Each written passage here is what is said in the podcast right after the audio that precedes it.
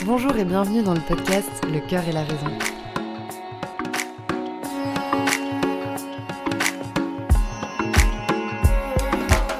Bonsoir et bienvenue dans l'épisode 10 du podcast Le cœur et la raison.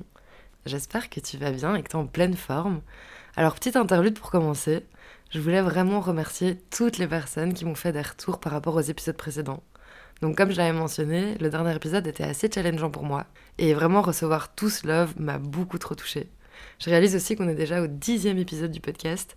Et ça me fait un petit quelque chose parce que je me rends compte quand même que ce projet prend une chouette tournure.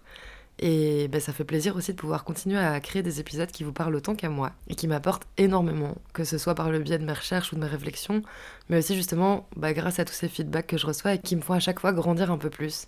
Alors juste voilà, un tout grand merci pour tout ça et maintenant, on peut commencer. Sans aucune transition, je propose qu'on commence directement à parler de la thématique de cet épisode qui concerne la dépendance affective. Alors le monde relationnel me passionne vraiment, et ça fait déjà un petit temps que je voulais sortir cet épisode sur ce sujet-là, mais je sentais que j'avais quand même besoin d'un peu de temps pour mettre bien en ordre toutes mes idées et surtout mes émotions par rapport à cette thématique et à cette question es-tu dépendant ou dépendante affectif? Parce que je me rends compte que c'est un sujet qui me touche vraiment de près depuis longtemps et qui n'a pas toujours été évident à gérer pour ma part. Alors pour commencer, je pense que même si tout le monde en a déjà sûrement entendu parler à un moment donné ou l'autre, ce serait bien de d'abord définir correctement ce que c'est la dépendance affective. Donc on parle de dépendance affective lorsque chez un individu, l'amour et l'estime de soi dépendent de facteurs extérieurs. Donc en d'autres termes, c'est le fait de ne plus vivre pour soi, mais en fait de vivre pour et par l'autre, en recherchant continuellement son approbation ou son jugement positif avant d'être capable de s'estimer, soit ses pensées, ses actions, ses projets, etc. Et quand cette dépendance à l'autre et son avis est trop grande, cela peut vraiment donner résultat à une grande souffrance pour les deux protagonistes de la relation en fait, et mais parfois même en péril la relation en question. Donc contrairement à ce qu'on pourrait avoir tendance à croire, ce trouble, même s'il se manifeste plus généralement au sein d'une relation de couple, peut s'étendre à des types de relations très différents comme les relations amicales, familiales, voire professionnelles.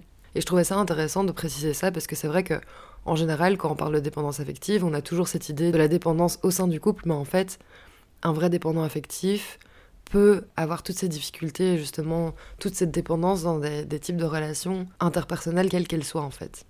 Donc, dans les faits, les personnes qui sont dépendantes affectives vont généralement avoir un faible degré de confiance et d'estime d'elles-mêmes. Elles vont avoir tendance à solliciter en permanence la vie des autres et avoir du mal à prendre des décisions seules ou à faire des choix, parce qu'elles vont être, comme je l'ai dit, en recherche de réassurance affective et d'approbation permanente de la part de l'autre. Et elles sont en parallèle souvent très perfectionnistes de peur de déplaire. Elles peuvent aussi présenter des difficultés liées à la séparation, ont tendance à craindre la solitude, elles présentent un type relationnel de type fusionnel en se préoccupant parfois de manière exagérée de la relation. Elles doutent en permanence de l'affection de l'autre et ont des difficultés à percevoir les signes rassurants envoyés par l'autre à ce niveau-là. Elles peuvent présenter un grand degré de jalousie et cela peut se traduire par des comportements impulsifs, suspicieux, euh, donner lieu à du chantage affectif ou à exiger de la proximité démesurée de la part de l'autre par exemple. Et ce qui est surtout dangereux pour une personne dépendante émotionnellement, c'est parfois de tolérer l'intolérable tellement cette personne a peur de perdre l'autre et de là accepter l'inacceptable comme des actes de violence par exemple. Bref, la dépendance affective, elle se manifeste de manière très large, de différentes manières et à différentes intensités en fonction de chacun et de chacune, et je pourrais vraiment énumérer des tas d'autres signes psychiques et comportementaux de la dépendance affective, mais je pense qu'avec ça, t'as déjà un aperçu de la situation, et en résumé, on peut tous et toutes s'accorder sur le fait que ça n'a pas l'air très fun de vivre un état de dépendance affective. Et je te confirme que ça l'est pas du tout.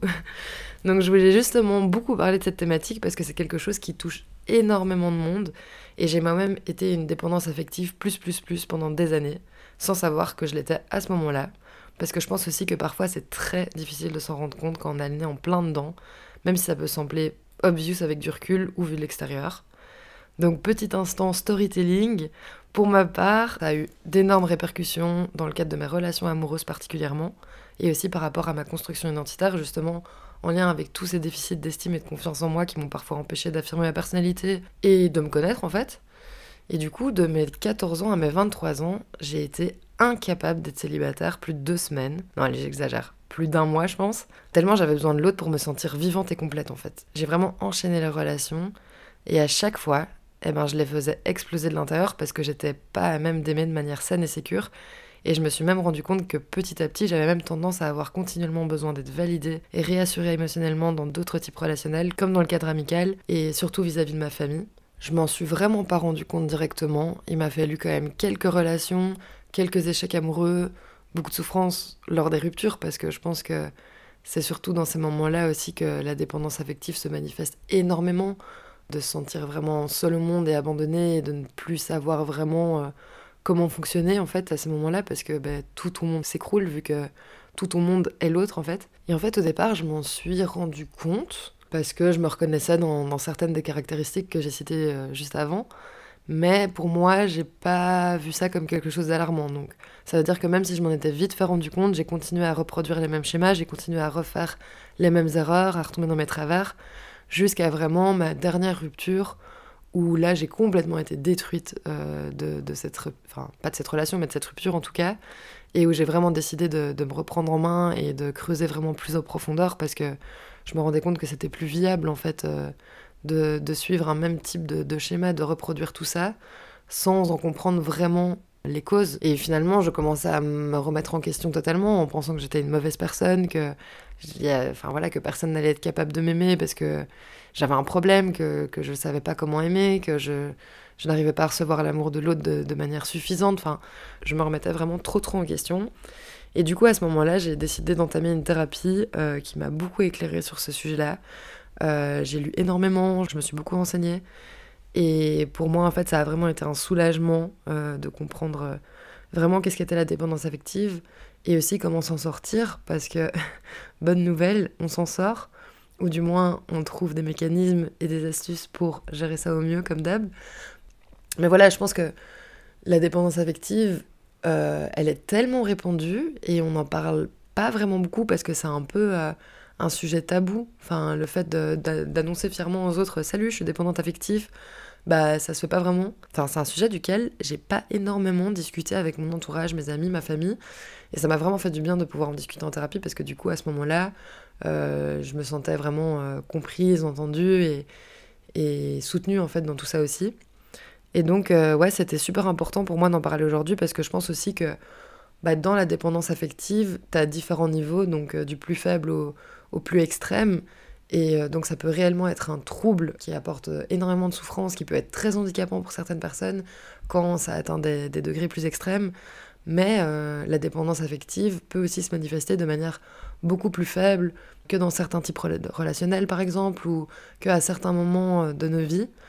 Donc je pense que beaucoup de personnes vont pouvoir se reconnaître dans cet épisode parce que vraiment, c'est un truc, je pense, qui existe quand même au final bien plus qu'on ne le pense.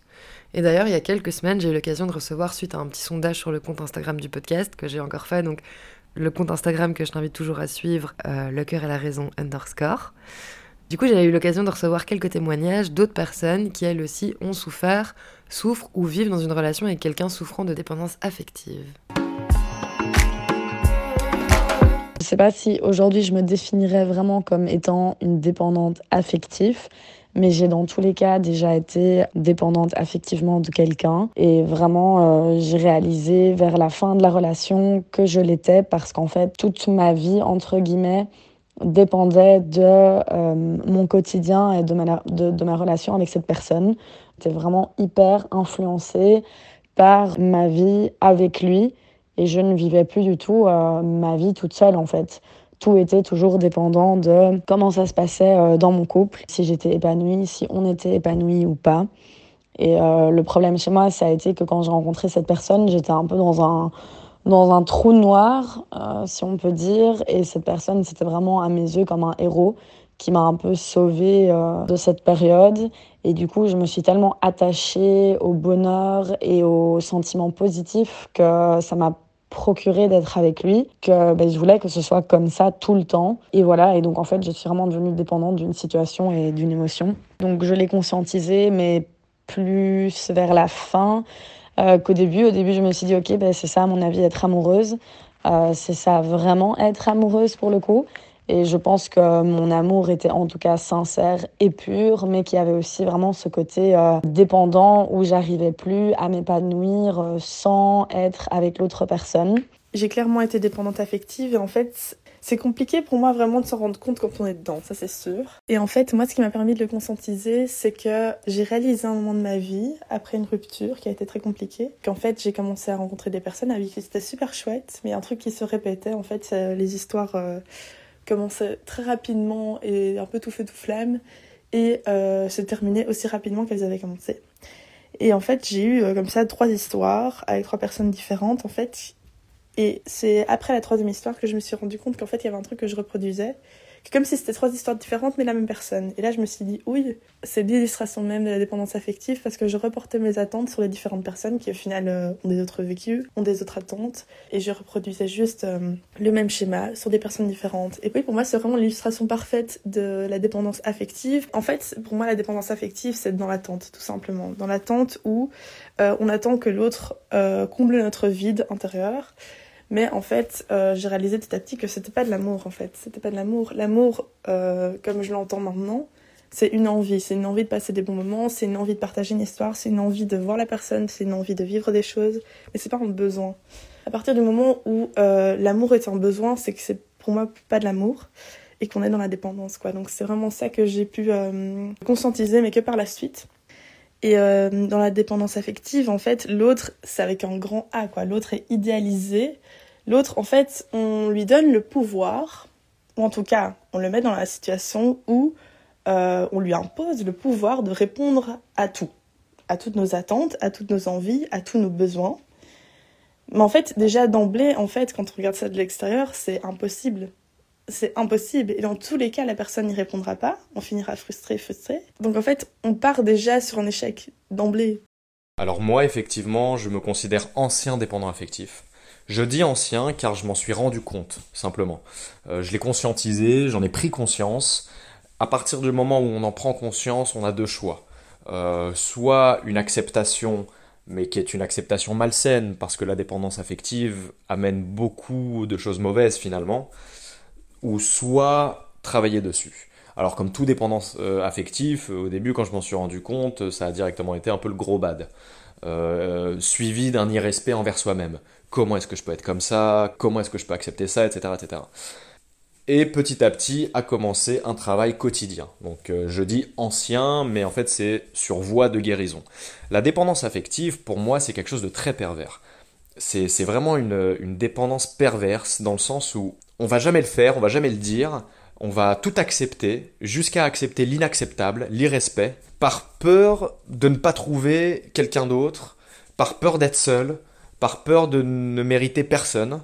Et vu que la personne qui est avec nous nous a accepté, bah alors euh, acceptons l'inacceptable, car euh, quel enfer de retrouver quelqu'un derrière. Donc moi, quand j'ai rencontré mon compagnon, je me suis très vite aperçue qu'il était euh, dépendant affectif parce que dès qu'on s'est mis ensemble, pour lui, sa vision, c'était que si jamais on se séparait, sans moi, il était rien. Ici, mon compagnon recherchait la validation chez moi et me faisait comprendre que si je n'étais pas tout à travers ses yeux, lui ne serait rien. Et ça, ça a été très très dur à apporter pour moi. Et j'ai tout de suite compris que ça venait euh, de son passif au niveau des relations et de son passif familial. Avec ma vision des choses, je trouve qu'un dépendant affectif est une personne qui n'a pas du tout confiance en elle et euh, qui va avoir tendance à euh, mettre sa valeur entre les mains de quelqu'un d'autre. Et ça, je trouve extrêmement dommage. Parce que je pense que quand on est dépendant affectif, on va avoir tendance à se taire pour éviter d'énerver la personne en face et donc à s'écraser et pour se dire ok je veux absolument le garder, je, vais m'écraser et je, ne dis rien. Donc dans un des témoignages précédents, quelqu'un parle d'être un ancien dépendant affectif, comme je me suis également euh, présenté plus ou moins. Mais en fait, en construisant cet épisode et en m'analysant un peu plus en profondeur, je pense que bien qu'on puisse sortir d'un état de dépendance affective complètement démesuré et handicapant en apprenant à gérer ça au mieux, si on est réellement dépendant affectif, on le reste toujours d'une certaine manière. Enfin, je sais pas vraiment si tu vois ce que je veux dire, mais même si ça a moins d'implications ou qu'on le définirait même plus forcément comme un trouble, on a quand même des tendances qui continuent à persister dans le temps, mais qui sont beaucoup plus facilement identifiables et donc gérables et rationalisables, et qui du coup mènent pas forcément à des comportements aussi néfastes pour soi et pour l'autre. Mais je pense que dans le fond, le fait de rester quand même attentif à, certaines tendances, à certaines pensées et comportements automatiques, bah pour moi c'est quand même ouais, un signe que la dépendance ne s'enlève jamais vraiment réellement. Et perso, du coup, comme je l'ai dit, moi je me suis rendu compte après coup euh, que j'étais dépendante affective, donc après ma rupture, donc au moment où j'étais célibataire.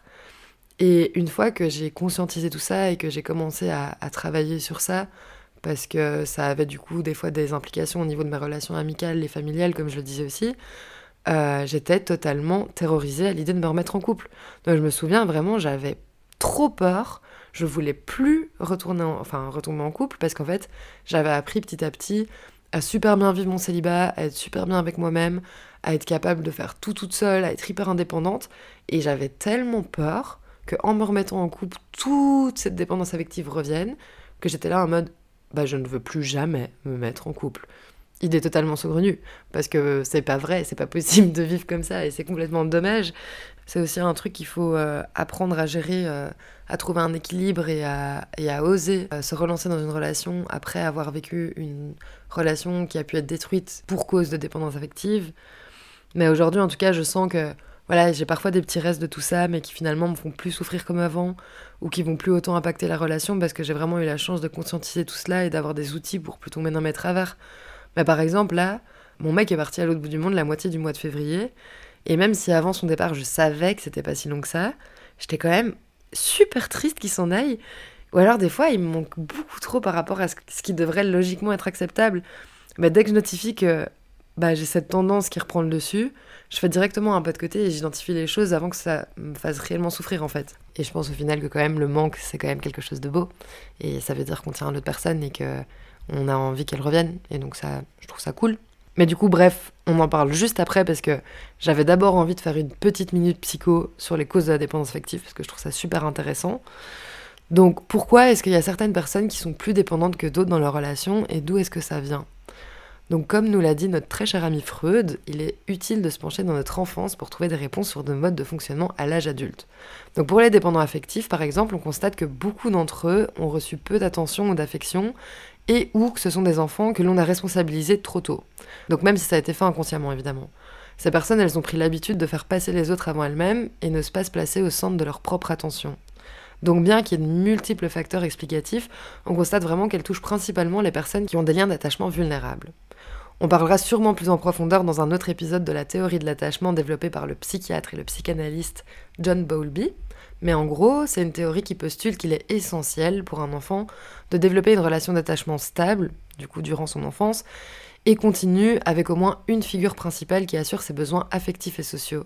Et du coup, c'est cette relation qui favorise un développement émotionnel et social sain chez l'enfant, et donc dans sa vie adulte future. Donc je trouvais ça assez cool d'annoncer ce petit point psycho-là, simplement parce que des fois, les causes euh, d'un comportement qu'on a en étant adulte n'est pas le reflet d'une souffrance qu'on a à l'âge adulte, mais peut simplement être le reflet de quelque chose qui a mal été géré ou qui a mal été appris quand on était beaucoup plus jeune.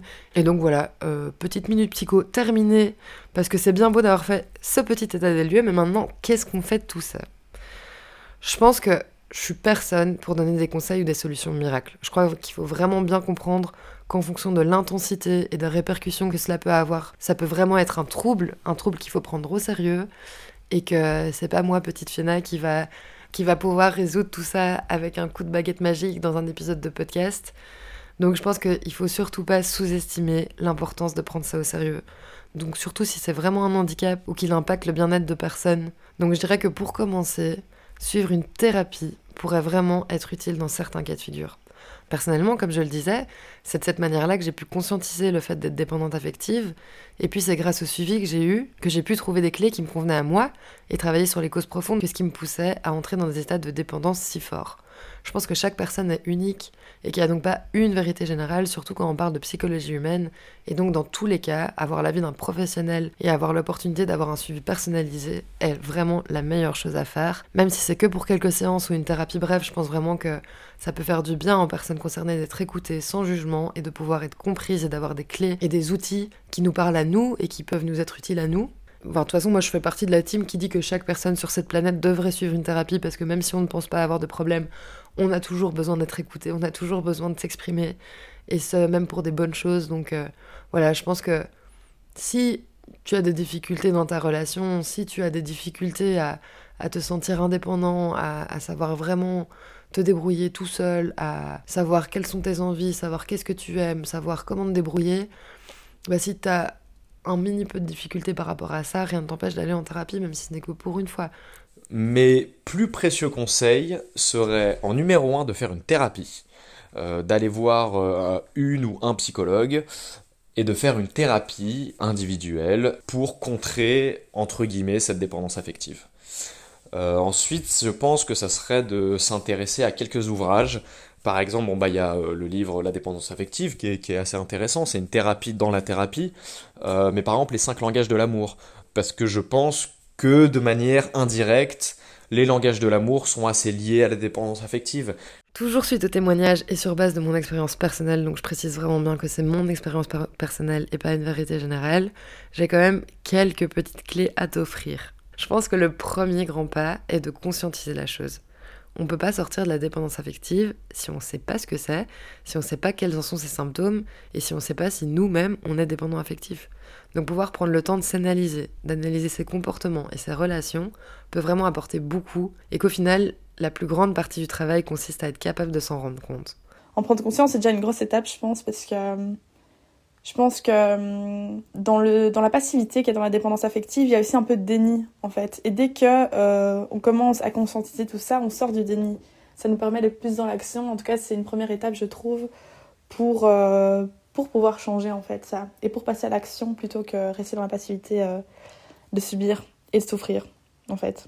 Oui, quelque chose que j'aurais aimé entendre à ce moment-là, c'est de vraiment se rendre compte pourquoi on aime euh, l'autre personne, de documenter sur c'est quoi la dépendance affective. Est-ce que ben, justement on est dans le cas d'être euh, dépendant affectivement Et puis ben, voilà, il y a pas mal de, personnes, de coachs, de psychologues qui travaillent sur le sujet. Il y a aussi beaucoup de bouquins. Et donc, euh, donc vraiment s'informer en fait sur ça, parce que je pense qu'on est dans une société où on peut vite être euh, dépendant affectivement de quelqu'un. Mais aussi, je pense qu'il ne faut pas hésiter à se renseigner sur les relations, à lire des choses, à s'informer, suivre des conférences, euh, en discuter énormément autour de soi. Parce qu'en fait, je pense que parfois, c'est comme la sexualité finalement, on pense que les choses vont de soi que ça fait partie des relations humaines, que ça va de soi, etc. Mais c'est comme pour tout, relationner, ça s'apprend. Mais je pense vraiment que ne fût-ce que lire et y réfléchir, ça change la vie. En deuxième lieu, je dirais que la dépendance affective est quelque chose qui découle d'autres éléments bien plus profondément ancrés. Donc comme je l'ai dit euh, par rapport à l'explication de Psycho, que voilà, parfois la dépendance affective, en fait, résulte euh, d'un manque d'affection, d'un manque d'attention qui a eu lieu durant l'enfance par exemple, dans mon cas, j'ai rapidement compris que j'agissais de manière si dépendante parce que j'avais une estime de moi vraiment pas ouf. Et que donc ça servait à rien de travailler sur cette dépendance sans gérer les causes plus profondes de tout ça, donc c'est-à-dire ici mon problème d'estime de moi. Et je pense que comme dans toute pathologie, ça sert à rien de soigner un à un les symptômes d'un problème sans rechercher à résoudre la cause du problème global en soi. Dans le cadre de la dépendance affective, je pense vraiment que, et toujours en suivant une thérapie par exemple, tenter de creuser un peu plus loin est vraiment bénéfique pour savoir d'où cela vient exactement et comment pouvoir attraper le taureau par les cornes, comme on dit. Personne ne dit ça, mais maintenant moi je l'ai dit, voilà. Et en second conseil, même si c'est extrêmement facile à dire, pour avoir les bonnes réponses, il faut se poser les bonnes questions. Mais pour se poser les bonnes questions, il faut du courage. Et peu de gens se posent les bonnes questions. Et une bonne question, ça serait par exemple, si je rencontrais cette personne qui partage ma vie à l'heure actuelle, euh, euh, euh, je la rencontre demain, dans un monde imaginaire, on se croise dans la rue, on se plaît, on décide de prendre un café. Si elle se comportait avec moi comme elle se comporte avec moi tous les jours, est-ce que j'aurais envie d'un second date? Est-ce que j'aurais envie d'un second rendez-vous? De la rappeler, de lui envoyer un message le soir pour lui dire ah bah c'était très, très agréable, café très cool, que fais-tu après-demain? On va manger des bonbons au bord d'un lac, j'en sais rien, mais est-ce que j'aurais envie de faire ça ou non? Ça, c'est des questions que tout le monde est capable, que, tout monde est capable de se poser, mais effectivement, il faut du courage, mais c'est beaucoup plus facile à dire. Alors en troisième lieu, je pense, encore une fois, que bien que ça soit important de se connaître soi et ses mécanismes, et de tenter de travailler sur tout ça au mieux, l'entourage a une importance capitale. Donc pouvoir être à même d'en parler avec ses proches ou avoir une bonne communication dans son couple est primordial. Et les autres, même si c'est tout un travail à faire sur soi-même, peuvent nous tenir la main, peuvent nous accompagner sur la bonne voie en ayant des comportements empathiques et bienveillants, en s'entourant de personnes qui nous font nous sentir en confiance, qui ne seront pas dans le jugement, avec qui on se sent vraiment aimé respecté, bref, s'entourer de personnes qui nous tireront vers le haut, ça peut vraiment aider les personnes à gérer tous les symptômes de la dépendance affective. Et là, comme ça, un trouble qui a lieu dans les relations interpersonnelles, s'entourer de bonnes personnes, c'est vraiment trop important en fait pour pouvoir s'en sortir et pour pas continuer dans des prophéties autoréalisatrices ou, euh, ou douter de soi-même de manière complètement euh, démesurée parce qu'en fait on traîne juste pas avec des personnes qui nous valorisent ou qui, qui sont bienveillantes avec nous quoi. Je trouvais ce témoignage de la part de quelqu'un qui est la copine d'un dépendant affectif très touchant et vraiment très illustratif de ce que je veux dire ici, donc je te le partage. Une relation avec un dépendant affectif peut très très bien se passer. Ça peut être une relation très enrichissante. Il faut juste qu'il y ait énormément de respect euh, mutuel et beaucoup d'amour. Et donc j'ai toujours cherché à essayer de voir avec lui comment est-ce qu'on peut mettre des choses en place au niveau de la communication dans notre couple pour éviter que lui se sente trop euh, en danger entre guillemets dans sa tête, donc en zone de stress, parce que du coup ça engendre chez le dépendant affectif un stress qui peut devenir un stress chronique hein, à la fin. Et je pense que ça c'est très important de d'émettre des bases saines euh, à son couple. Donc c'est d'abord de dire, mais voilà, qu'est-ce que pour toi, qu'est-ce qui est déplacé, qu'est-ce qui te fait stresser? Donc de mettre des mots sur les éléments qui viennent déclencher les, j'appelle ça des crises, mais c'est pas des crises parce que mon compagnon lui se renferme énormément. Donc il ne va rien dire, il va pas s'exprimer, puis il va encaisser, encaisser, encaisser. Et donc je vais plutôt ouvrir la discussion, euh, l'écouter, énormément l'écouter, avoir de l'empathie, savoir se mettre à la place de la personne et me dire ok mais qu'est-ce que tu veux que je fasse pour que tu ailles mieux? Alors, il faut faire attention aussi de ne pas tomber euh, dans un engrenage où on va tout faire pour le dépendant affectif.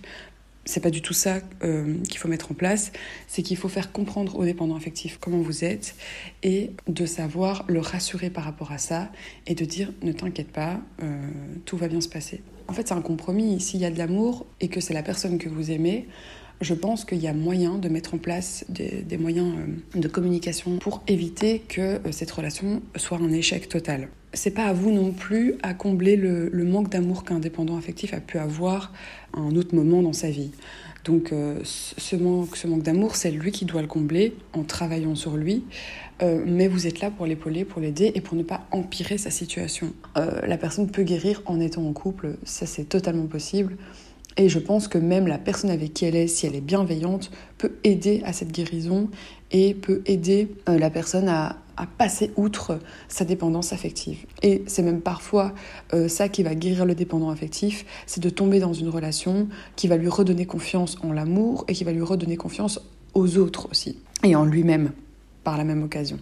Maintenant, de manière un peu plus pratique, personnellement, quelque chose qui m'a beaucoup aidé par rapport à cette peur panique de l'abandon et de la solitude, par exemple, ça a été de m'exposer volontairement à des situations où j'étais seule. Donc que ce soit pour une activité comme une balade, une activité sportive ou artistique, n'importe, mais vraiment de n'être qu'en présence de moi-même et petit à petit apprendre à apprécier ma propre compagnie. Il faut savoir que moi avant, ça c'était vraiment quelque chose qui était impossible. Je devais toujours être accompagnée, je devais toujours être avec des gens. J'avais l'impression en fait que tu pouvais pas t'amuser, tu pouvais pas retirer quelque chose de gratifiant en fait de ta propre personne idée totalement fausse, mais en tout cas c'était des croyances limitantes que j'avais auparavant, et du coup je pensais que c'était vraiment impossible de kiffer ces moments de solitude, alors qu'aujourd'hui je valorise tellement ces moments-là, genre je kiffe tellement me retrouver solo. Un autre exemple aussi que j'ai en tête là maintenant, c'est que après ma dernière rupture, comme j'enchaînais sans cesse les relations, je m'étais fixé l'objectif de rester minimum célibataire un an. Donc un an c'était vraiment énorme pour moi. Et je m'étais dit, bah, juste pour l'exercice, vas-y, euh, tu vas peut-être rencontrer l'homme de ta vie, c'est dommage. Mais en attendant, tu restes libre un an, t'as pas le choix et tu, vas voir comment, comment tu gères ça en fait. Et au final, après ces un an, j'étais tellement bien avec moi-même que j'avais tellement plus envie d'être en couple. Vraiment, genre, qui l'aurait cru Mais genre, c'était, en fait, c'était aussi la première fois de ma vie que je me retrouvais seule. Et du coup, j'ai pu complètement me reconstruire par rapport à bah, qui j'étais, qu'est-ce que j'aimais, vers où je voulais aller, parce que j'avais jamais pris le temps en fait de me poser toutes ces questions-là, vu que je vivais à travers les autres, je vivais pour les autres et, et je m'étais totalement perdue. Et donc, après cette année, j'étais en mode waouh, mais en fait, il me reste encore tellement de chemin à faire toute seule que là, je suis incapable d'être en couple. Et du coup, ouais, c'était assez surprenant. Et en fait, je te jure, une fois que t'es lancé là-dedans, bah, ça devient addictif. Donc, toujours trouver un équilibre pour ne pas s'isoler et devenir le plus grand solitaire du monde. Mais euh, en tout cas, bon exercice pour toute personne qui voudrait tester un peu sa capacité à passer du temps avec soi-même et à, se développer en solitaire. Un autre moyen qui m'a beaucoup aidé dans tout ça a été d'apprendre à gérer mes émotions et mes frustrations. Donc savoir détecter quelle émotion me traverse, quelle en est sa cause et comment je pourrais diminuer les sentiments négatifs que ça me procure, c'est un exercice vraiment intéressant à faire. Donc prendre du recul et analyser les situations sous des angles différents, comme par exemple comme le percevrait mon ou ma partenaire, mon ou ma boss ou n'importe, bah, ça aide parfois aussi à diminuer les émotions négatives liées à une situation, parce qu'on arrive à mieux comprendre en fait les schémas de pensée automatique qui s'activent et qui ne sont pas forcément représentatifs de la réalité. Donc perso, la méditation m'a vraiment beaucoup été là-dedans. Je pense que méditer de manière générale apporte énormément de bienfaits, il y a plein d'études qui le montrent. Mais pour ma part, c'est vraiment au niveau de ma gestion émotionnelle, de ma gestion du stress et au niveau de ma prise de recul et d'observation que la pratique méditative m'en a et m'en apprend le plus. Ben, j'ai envie de dire, euh, faut s'accrocher, il faut juste réaliser euh, qu'on est dans ce bateau-là pour justement euh, s'en sortir et aussi réussir à, à revivre et reprofiter en fait des moments sans pour autant tout le temps être avec son binôme, tout le temps devoir être dans la validation de, de son plus un. Quoi. Pour le kiff, j'ai demandé à ChatGPT quelques conseils pour sortir de la dépendance affective et du coup je me suis dit que c'était marrant de les reprendre avec vous. Il m'a sorti 7 conseils principaux et en vrai, on n'était pas dans le faux hein, déjà. Donc il dit en premier lieu reconnaître le problème. En deuxième lieu, comprendre les origines. En troisième lieu, travailler sur l'estime de soi. Ensuite, apprendre à être autonome, établir des limites saines, chercher un soutien professionnel et pratiquer la patience et la persévérance. Donc au final, je pense qu'on était plutôt dans le bon, mais du coup oui, c'est vrai que pratiquer la patience et la persévérance aussi, ça peut être un point important à mentionner. Donc il développe en disant que surmonter la dépendance affective peut prendre du temps et nécessiter des efforts continus. Soyez patient avec vous-même et persévérez dans votre parcours vers la guérison. Et ça, je pense que c'est vraiment primordial parce que vraiment, c'est un processus qui prend du temps. Et comme je te dis, bah, il y a des fois des petites resurgences comme ça qui reviennent. Mais du coup, oui, je pense que vraiment, il faut être très patient parce que c'est des automatismes qui sont parfois tellement ancrés en soi, tellement ancrés depuis l'enfance euh, que ouais, c'est un chemin qui prend du temps et que c'est en apprenant à se connaître, en apprenant à passer des moments avec soi-même, en, en apprenant en fait un peu qui on est et qu'est-ce qu'on vaut, que on peut réellement guérir en fait. Et évidemment, évidemment, le plus gros problème de la dépendance affective est l'amour propre. Apprendre à s'aimer, apprendre à connaître sa valeur, se regarder dans le miroir, se dire je suis beau, je suis belle, je suis capable, je suis quelqu'un, tu es quelqu'un, et apprends à t'aimer. Et plus tu vas t'aimer, moins tu seras dépendant affectif. Plus tu ne vas pas t'aimer, plus tu accepteras l'inacceptable qui t'emmènera vers la dépendance affective. Sur ce, c'est la fin de cet épisode. J'espère qu'il t'a plu, qu'il t'a apporté quelques clés si tu t'es reconnu dans cette thématique. Et comme d'hab, sois patient, sois doux avec toi-même, donne-toi beaucoup d'amour et dis-toi qu'en fait, il y a tellement de personnes qui sont dans le même cas que nous et que c'est pas, pas dramatique en fait. Genre, euh, on peut trouver des solutions, on peut euh, construire des relations saines, sécures et tout ça. Et je pense qu'au final, vivre une situation de dépendance affective ou être dépendant affectif, peut t'apprendre vraiment beaucoup de choses utiles sur toi-même et sur le monde et sur les autres aussi en fait. Et du coup, on peut être parfois reconnaissant de tout ça parce que je pense que chaque personne sur cette planète ne ferait pas autant de travail sur soi-même que les dépendants affectifs le feraient. Voilà, voilà. Si tu penses que cet épisode pourrait être utile à certaines personnes de ton entourage, n'hésite pas à le partager. Et puis je pense que même si on n'en souffre pas, être à même de connaître ce concept et de pouvoir y faire face en cas de besoin est toujours utile avec toute ma bienveillance et mon amour. Je te fais plein de bisous et je te dis à très bientôt. Ciao ciao